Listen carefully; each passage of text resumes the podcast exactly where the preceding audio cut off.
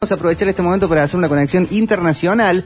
Vamos a hablar con el destacado experto internacional en negociación, Pablo Linsoain, que expone y analiza mediante la empática historia persuasiva los siete principios fundamentales para incrementar tu confianza, lograr acuerdos exitosos y enfrentar los conflictos sin tener miedo. Un gran negociador de trayectoria internacional que se especializó en The Business School of Manchester Metropolitan en Inglaterra y en la Universidad de Harvard en Estados Unidos. Bueno, qué decir. Y está conectado desde Pittsburgh, puede ser en Estados Unidos. Podemos conectar con eh, Pablo Linswain. Pablo, buenas noches. ¿Qué tal? Gracias por atendernos.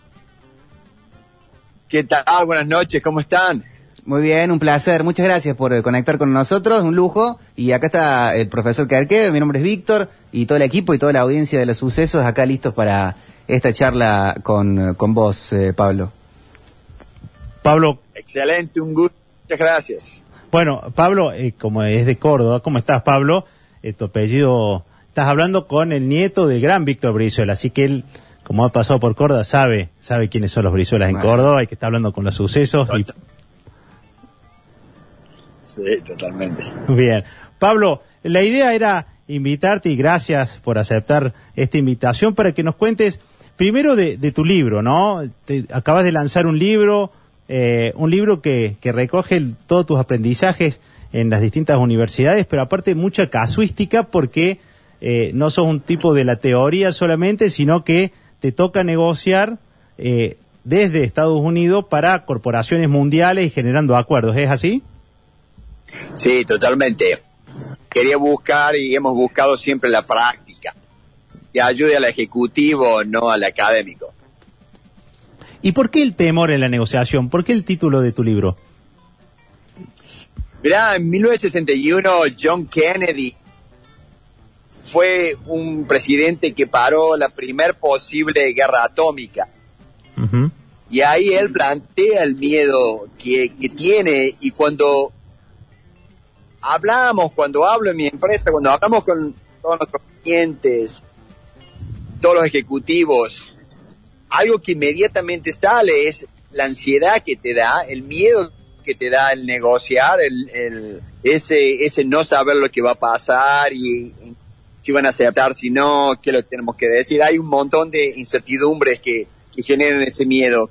Y fue justamente lo que John Kennedy decía, tenemos que ponernos los zapatos del otro, tenemos que tratar de entender y comprenderlo. Y uno de los grandes problemas que el ser humano hace como, como persona competitiva es en vez de tratar de entender, trata de hacerse entender. Y, y, ese es el segundo paso, no el primer paso. Como lo hizo Kennedy, él trató de entender a los soviéticos por qué ellos quieren atacar con, un, con, con misiles atómicos cuando iban a morir segundos, ¿no? El, el, que ataca primero va a morir segundo porque una guerra atómica eh, sería el final del mundo. Y, y él solucionó ese conflicto en 13 días aquí en Washington. Uh -huh. Y bueno, y hemos aprendido mucho. Cuando estaba en Harvard con Roger Fisher, Roger Fisher también, él me enseñó ese libro, él me enseñó sobre John Kennedy. Y, y tenemos ese miedo y es lo que más se escucha a mí. Roger Fisher me decía siempre, Pablo, no me digas lo que te gusta de mi libro, decime lo que no te gusta.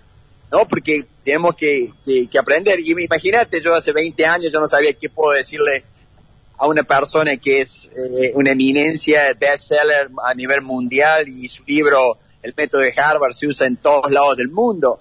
Pero hoy en día yo me doy cuenta, en la práctica me doy cuenta que necesitamos este, perder un poco el miedo, entender la diferencia entre los intereses, intereses versus posiciones, entender que esos intereses es más que todo, estamos hablando de la necesidad y el problema de la persona no solo los intereses, porque los intereses en sí van a cambiar, pero el problema que está teniendo, el está teniendo, por lo cual quiere negociar conmigo, ese no va a cambiar y, y lo, y lo vamos a ir conociendo juntos. Así que bueno, eso fue, ¿no es cierto?, la, la, inspiración y el trabajo nuestro durante todo el proceso de negociación. Hay muchos momentos en los cuales tocamos el tema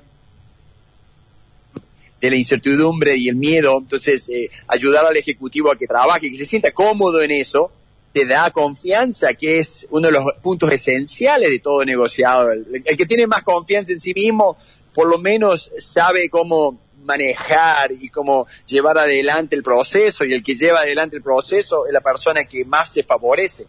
¿No? Sí, y, y Pablo, eh, sos latino en un mundo anglosajón y en corporaciones anglosajonas. Eh, ¿cómo, ¿Cómo está lo cultural? ¿Cómo ha influido lo cultural en las negociaciones que te tocan atravesar eh, o te han tocado atravesar?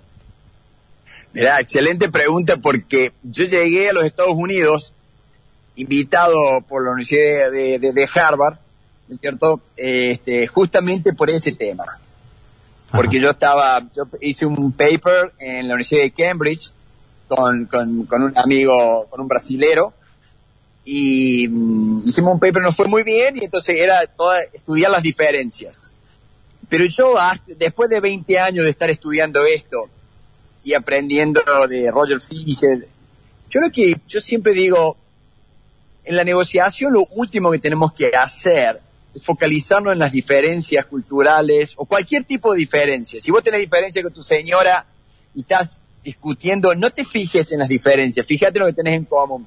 Si tienes diferencia con tu socio y estás discutiendo, tenés una negociación, te fijes en las diferencias, fíjate en la parte que tenés en común. Eso construye, eso, eso une, eso conecta. Cuando, cuando vamos a las diferencias, a mí Roger Fisher me lo decía, Pablo, todo el mundo quiere ser amado. ¿Por qué hablas tanto de las diferencias culturales? Y yo le decía, hace tres años que estoy haciendo este estudio, ¿no? necesito terminarlo, ¿no? Pero, pero uno, uno, uno aprende mucho más cuando nos facilitamos, cuando entendemos eso. Y hay muchísimo escrito sobre eso. Hay muchísimo escrito sobre, la, sobre, la, sobre las diferencias. Y tenemos que aprender, tenemos que ver el tema este, de las similitudes, de en qué somos igual, en qué somos parecidos, cómo trabajamos, este, qué podemos, qué podemos hacer. ¿No es cierto? Tenemos que trabajar en eso. Eh, Pablo, cuando, cuando planteas este, una negociación, tenés un interlocutor al frente, hay, hay como tips que uno pudiera, sé que sos, de hecho tenés un canal de YouTube donde estás constantemente dando masterclass y, y bajás estos tips, pero como para que, lo, que el que nos está escuchando le quede claro, hay, tips para darte cuenta el, análisis del interlocutor que tenés al frente, hay cosas en las que te fijas, eh, ya sea en la, en, la, preparación que tiene o en, en, aspectos actitudinales que para tener en cuenta cuando analizas al interlocutor? Totalmente. Eh, yo creo que la, la preparación es en qué, me, en qué me focalizo. Uno de los temas, uno de los tips más importantes que somos vagos como seres humanos, somos vagos en, hacer esto. Y le, llamo la atención a todo el mundo porque esto, el, el, el 80, 90% de nuestros clientes comete el mismo error, es no ver la alternativa, no analizar el BADNA, no estudiar qué es lo que cuál es la alternativa si yo no logro el acuerdo. Es mucho más fácil decir de que, oh, bueno, no hay alternativa, o que el mercado, que el gobierno, que esto y lo otro. Es mucho más fácil decir eso que realmente analizar y estudiar cuál puede ser la, mi alternativa real. Cuando yo me estoy preparando y yo tengo una buena alternativa, es cuando más confianza voy a estar en la negociación. Ese es un punto, la preparación y el conocimiento de la alternativa. Y el segundo punto es escribir la victoria de tu contraparte. Esto es algo que lo dijo William Uri, profesor de, Harvard, vive en, Colorado. Este, también es uno de los autores del Sí de Acuerdo. Y la importancia de escribir la victoria de tu contraparte es que vos te posicionas y entendés lo que estás dando. Y, cuando uno sabe lo que uno da, es mucho más fácil pedir. Porque el gran problema es que nosotros creemos que pedir es lo, que dijimos en el PowerPoint, lo que pusimos acá, lo que hicimos allá, pero pedir es, eh, eh, es, es, mucho más profundo, pedir es realmente conectar. Nosotros trabajamos negociaciones en las que ni siquiera eh, este, pedimos con una, con una pregunta, pedimos con un silencio, ¿no? Es, hay, que, hay que buscar ese contacto con la otra parte. Entonces, como tip, uno es en la preparación, pensar y estudiar tu banda. el BADNA es la Best Alternative to a Negotiated Agreement, el, el, la, la, alternativa para cuando el, el, acuerdo no se, no, no, no se cierra, ¿qué, ¿qué alternativa tengo? Ese es el BADNA, ¿no? Para la gente que no lo conoce, este, ese, eso es clave. ¿Qué alternativa tengo si yo no cierro el acuerdo? Y después, practica escribir la victoria de tu contraparte. ¿Qué victoria tiene? Algo que, que vos se le vas a dar a él de decirle, anda, decirle a tu gente que vos lograste tal cosa. Cuando uno ve, cuando tiene el poder de hacer esa síntesis, este, da muchísimo más poder, da, ayuda mucho a saber lo que uno está dando, por qué lo está dando, ¿no es cierto? Y por qué se, eh, te mereces lo que te mereces y te da confianza de pedir, ¿no? Que la confianza, eh, la confianza del otro es importante, uh -huh. pero la confianza tuya es diez veces más importante porque yo no, yo no voy a lograr ningún acuerdo con la confianza del otro, porque si no, ¿cómo hay personas que se divorcian y tienen, y tienen hijos de por medio? Ellos no necesitan confianza, porque uno no confía con el otro, pero necesitan el compromiso de criar a los hijos. Ahí sí el compromiso. Entonces la confianza del otro no es importante, la confianza mía es importante, y eso lo llama, la confianza mía se crece con la preparación y crece cuando yo entiendo lo que estoy dando, por qué lo estoy dando y hasta qué punto puedo dar o hasta qué punto me va a convenir ir por una alternativa, ¿no? Claro. Estamos hablando con Pablo Linsoain, experto en, negociador de, de, Córdoba, de la Universidad Católica, a la Universidad de Manchester, a Cambridge, a Harvard y a todo lo demás, ahora conectados de Pittsburgh, lo digo para la gente que se puede haber eh, conectado hace poquito nada más. Pablo, de vez en cuando se te filtra un acento cordobés en los números o en, o en alguna, eh, en alguna frase que está muy buena. Y quería preguntarte en esto, son dos preguntas en una. Eh, tiene que ver con, con, con, la genética, con el ADN, con las raíces. Eh, ¿Hay un gen negociador? ¿Alguien que hay, hay niños que son buenos negociadores y que después eh, pueden y que terminan siendo como que tengan un talento natural para eso? Eso por un lado. Y por el otro, ¿hay formas de negociar que van cambiando con los países. Uno ha, visto la forma de negociar oriental y hay mucha gente que habla de eso. Los norteamericanos, los alemanes, los ingleses, los argentinos. ¿Hay diferencias muy marcadas hoy por hoy todavía en un mundo tan conectado? Bueno, excelente. Mira, eh, en cuanto a, uno no nace este buen negociador o mal negociador. El, el, el, negociador se aprende, esto es, esto se aprende. Pero ¿qué pasa? Por ahí a lo mejor, este, vos sos, por ejemplo en mi caso, yo soy cinco hijos, ¿no? Mi familia es cinco hijos. Mi hermano mayor lo conocen, Javier Linswain, está en Córdoba, Horacio Linswain está en Córdoba, Martín Linswain y, y María Gloria Linswain.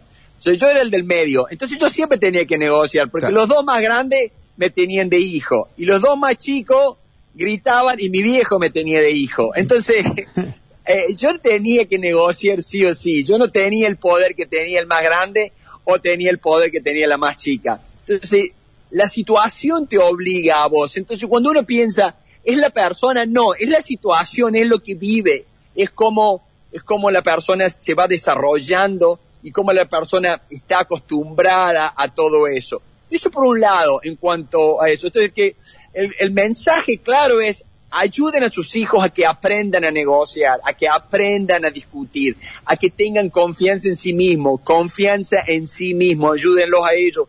Porque eso, eso genera, eso ayuda, eso, este, yo estuve en situaciones muy difíciles en, Inglaterra, en Estados Unidos, y ¿no es cierto? Y hablando con mis padres, ¿no es cierto? Ya que me quiero volver y que esto y lo otro, no me fue fácil y seguir luchando por una cuestión de que uno, uno va aprendiendo eso. Eso por un lado. Y por el otro lado, qué excelente eso de los anglo anglosajones, ¿no es cierto? Y los alemanes. Y nosotros hacemos un montón de negociaciones con Ucrania, con Rusia, con China.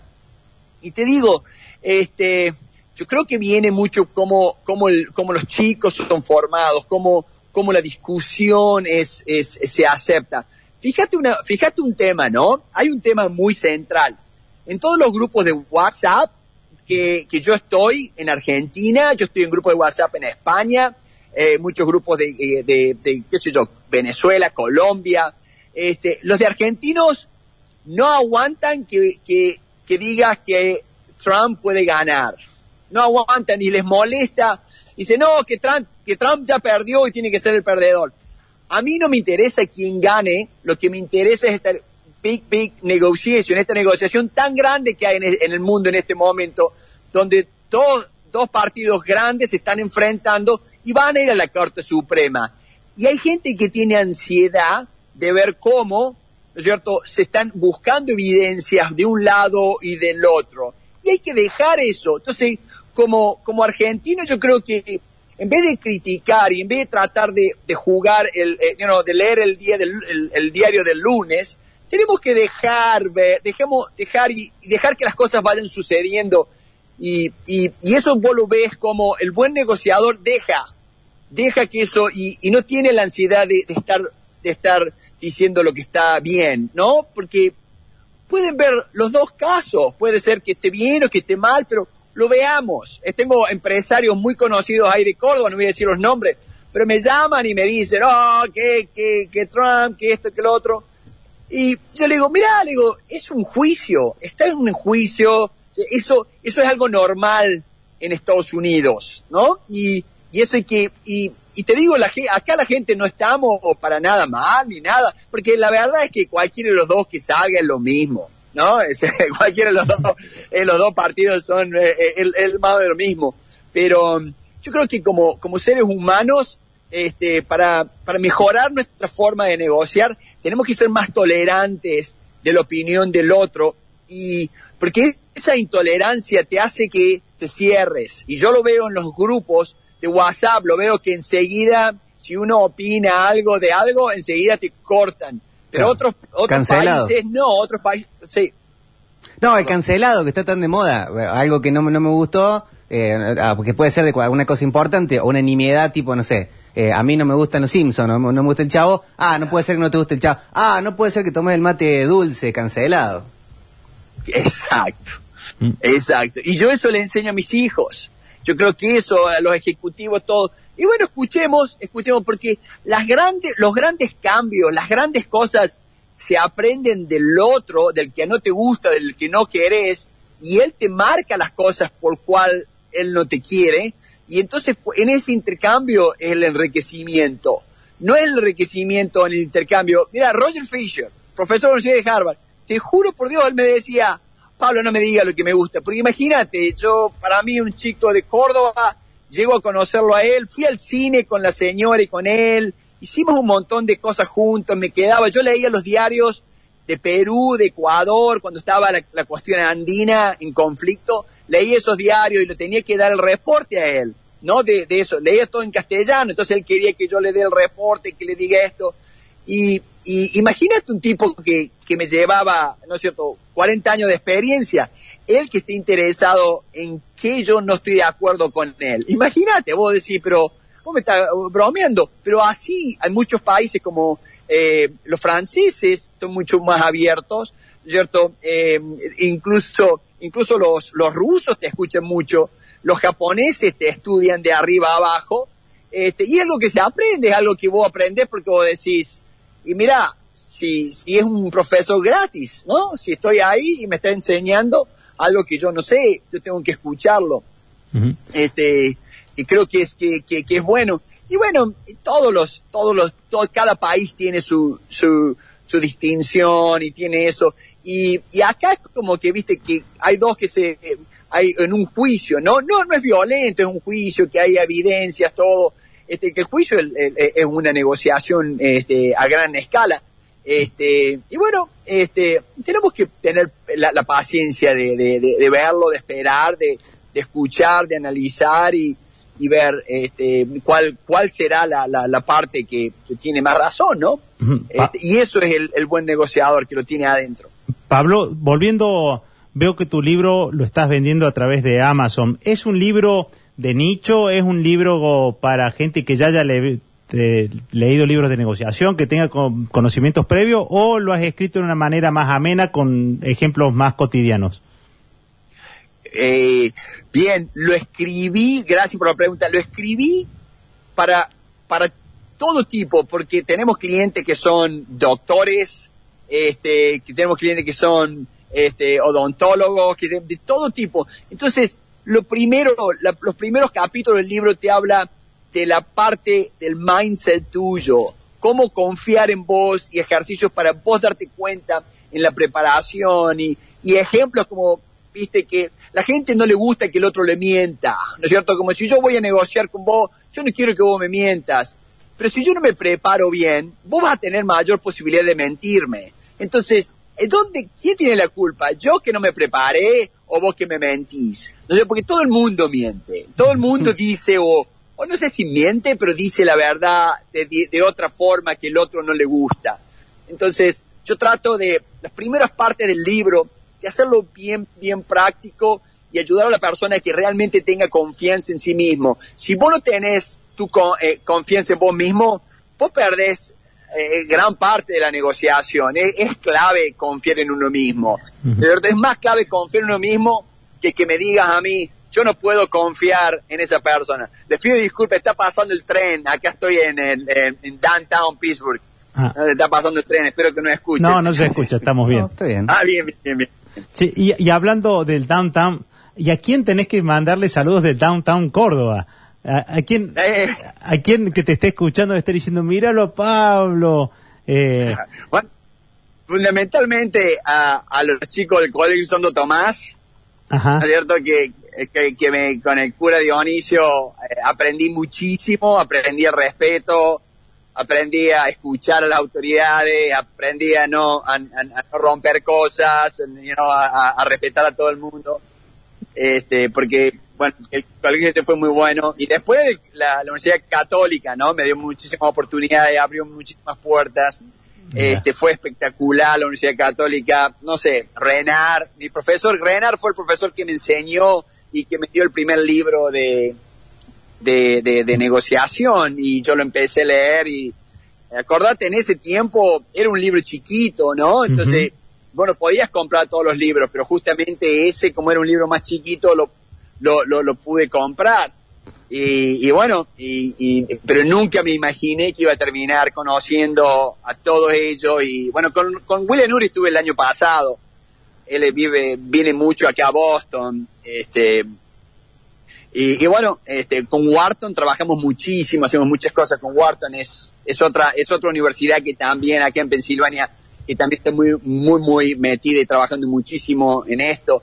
Que ayuda mucho la, la técnica. Yo siempre digo, la gente cree que es un arte únicamente, pero es como Messi. Messi, Messi no es un buen, buen jugador únicamente porque tiene el arte de, de, de saber jugar. Messi es buen jugador porque Maradona lo agarró y le dijo, mira, va a patear así. Y le dio ciencia.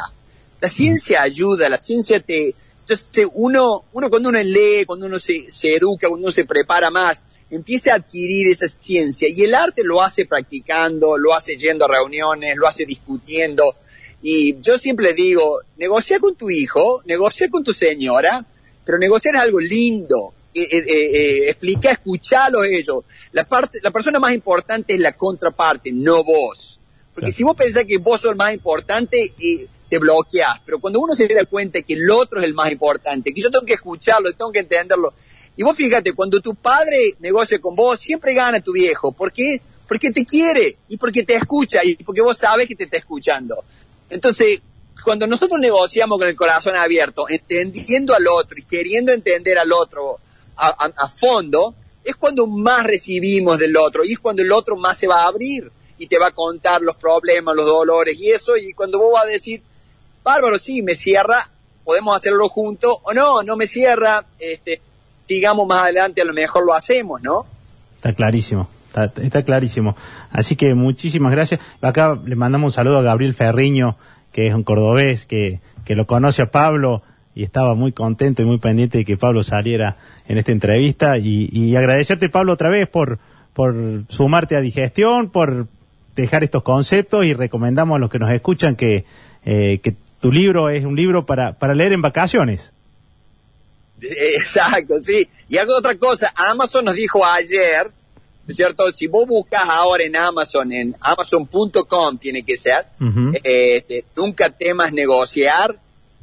Si vos buscas nunca temas negociar en amazon.com, está la parte digital, lo han bajado de precio, que nosotros no manejamos eso, pero está como en dos dólares. O sea, que es, que es baratísimo, normalmente vale seis dólares. ¿No? Así que, que, el, que recomiendo es ahora, yo no sé hasta, creo que es por un día o dos días. Este, eso es algo porque se vendió muchísimo la semana pasada y, lo- mucha gente de España, bueno, por todos lados se está vendiendo.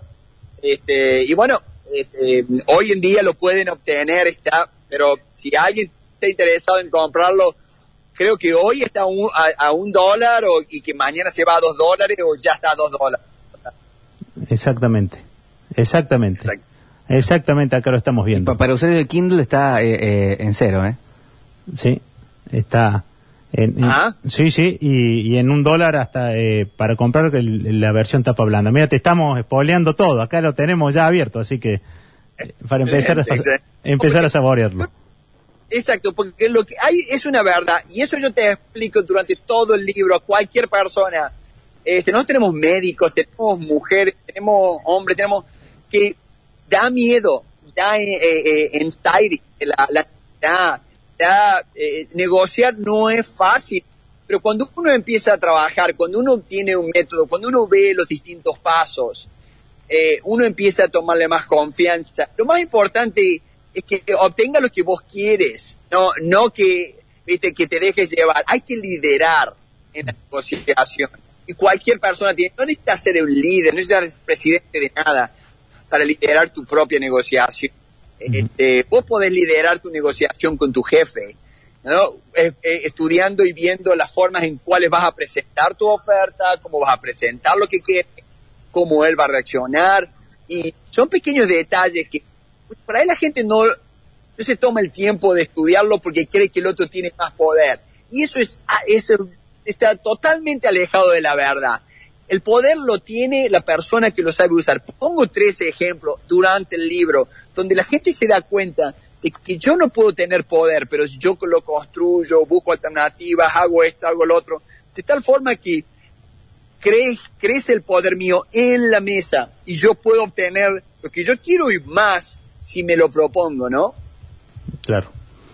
Quedan 21 horas nada más para comprar Nunca temas negociar, siete principios para obtener resultados de Pablo Linsoain, cordobés, ahora en Pittsburgh. Quedan 21 horas para comprarlo a 1,99 dólares para la, la oferta li- limitada para el Kindle, que es una hermosa forma de leer las cosas también, aparte se baja en, cualquier otro dispositivo.